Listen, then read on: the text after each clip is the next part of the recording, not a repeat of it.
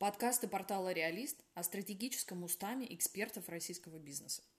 Добрый день, меня зовут Ольга Бредихина, я предприниматель, инвестор, психолог. Продолжая тему партнерства в бизнесе, я бы хотела заострить наше внимание на теме равного и неравного партнерства – и на парадоксальности слова «неравное партнерство». Партнерство само по себе подразумевает, что действуют свободные люди, осознающие свои цели, задачи и знающие, что они делают в этом месте и с этими людьми. Но, как правило, только часть историй мы можем проговорить и сделать видимыми. Ну, например – такие как количественные показатели. Это объем вложенных средств в бизнес или доли в уставном капитале. Все эти вопросы отличают две очень интересных особенности. Первое, они количественные, как я уже сказала, что деньги, что доли. И второе, они более-менее ясны с точки зрения законодательства, потому что есть государство, которое говорит, играем в этих рамках, а вот в этих рамках не играем.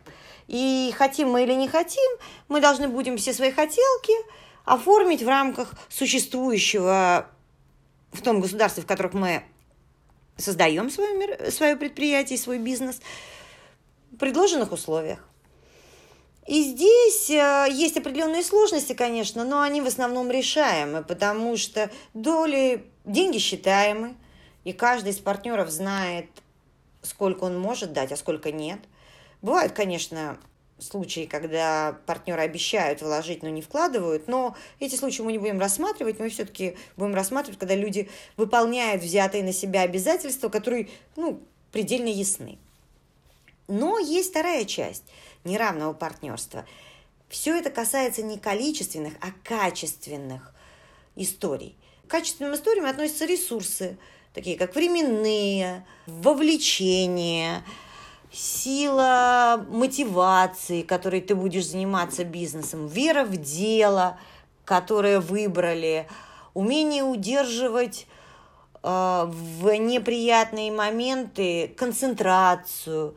Ну, много каких качественных показателей влияет на достижение всеми участниками процесса, всеми партнерами цели, которые они перед собой поставили. И в данном случае неравным является партнерство, то, в котором не проговорено максимально возможное количество существующих сценариев в будущем. Ну, какие сценарии мы пытаемся не проговаривать? Первый сценарий, который мы пытаемся не проговорить, это сценарий, когда что-то пойдет не так. Ну, например, идея оказалась провальной – в эту идею верим только мы, да я, да мы с тобой. То есть мы как партнеры в это верим, а на самом деле людям на рынке это не надо. Или мы просто боимся говорить о неудачах, которые могут нас постигнуть в течение ведения бизнеса по причине того, что вот сейчас все так вдохновлены, всем нравится все. И если я вдруг заговорю об этом – я, кстати, часто на такой мысли себя ловила. Если я вдруг заговорю об этом, то я как бы разрушу и буду ответственна за разрушение вот этой такой вдохновляющей, такой прекрасной атмосферы, в которую мы все попали, и которая магическим образом должна двигать нас сама по себе.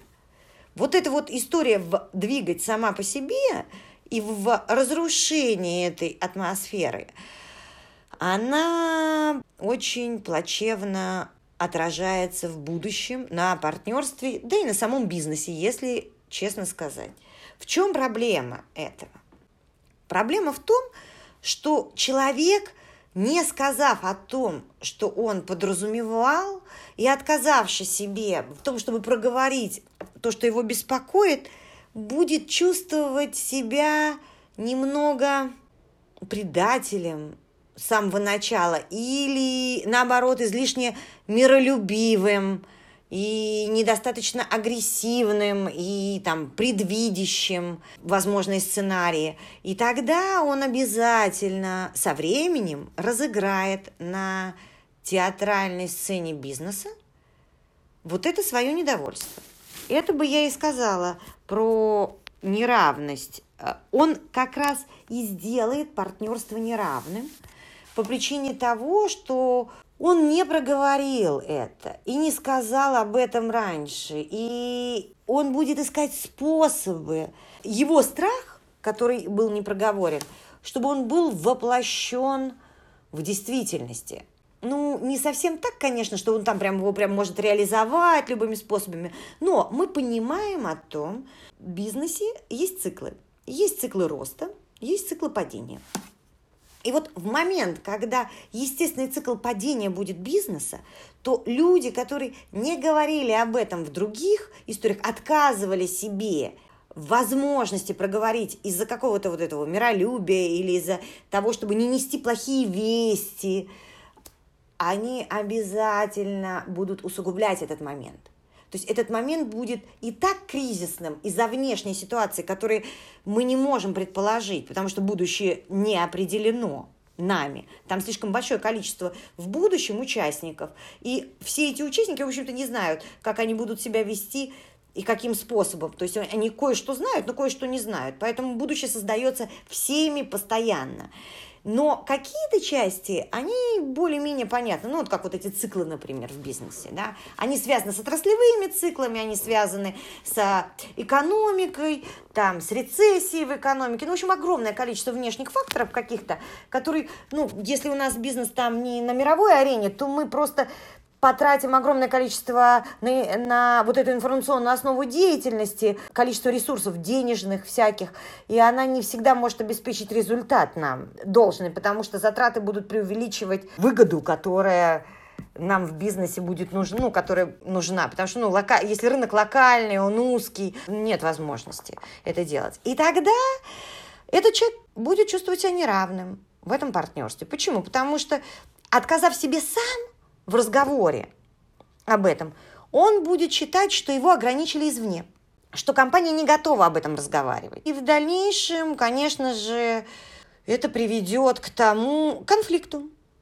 И как мы разрешим этот конфликт, э, опять же, зависит от той же истории, которая была в начале, а именно о том способности говорить о неприятных вещах спокойным образом, плавным, и способности услышать друг друга, что на самом деле говорит один из партнеров. И какие потребности у него сейчас, и что он э, пытается донести до нас.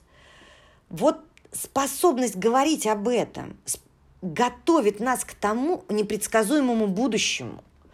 И именно она влияет на то удачным или неудачным будет наше партнерство. Хотя казалось бы, что все наоборот, что вот эти постоянные мотивации, которыми мы постоянно занимаемся, обучаемся, это очень важно. Я не пытаюсь ни в коем случае сказать, что это делать не надо. Но когда происходит однобокость в сторону положительного, как бы, вдохновления и вот этого вот положительного исхода событий, и вот этой вот красочной картинки этих розовых очков, то вторая часть, которая не представлена на театральной сцене бизнеса, она будет искать место, чтобы быть воплощенной. Как бы звучит несколько магически, но, в общем, как-то так. И обязательно разыграется. То есть идею, которую я хочу сказать, что скрытое все равно станет явным тем или иным способом. И лучше уж говорить об этом сразу в начале, может быть, немного испортив себе настроение, нежели откладывать это в те моменты, когда настроение уже автоматически будет испорчено, да плюс еще об этом надо будет говорить.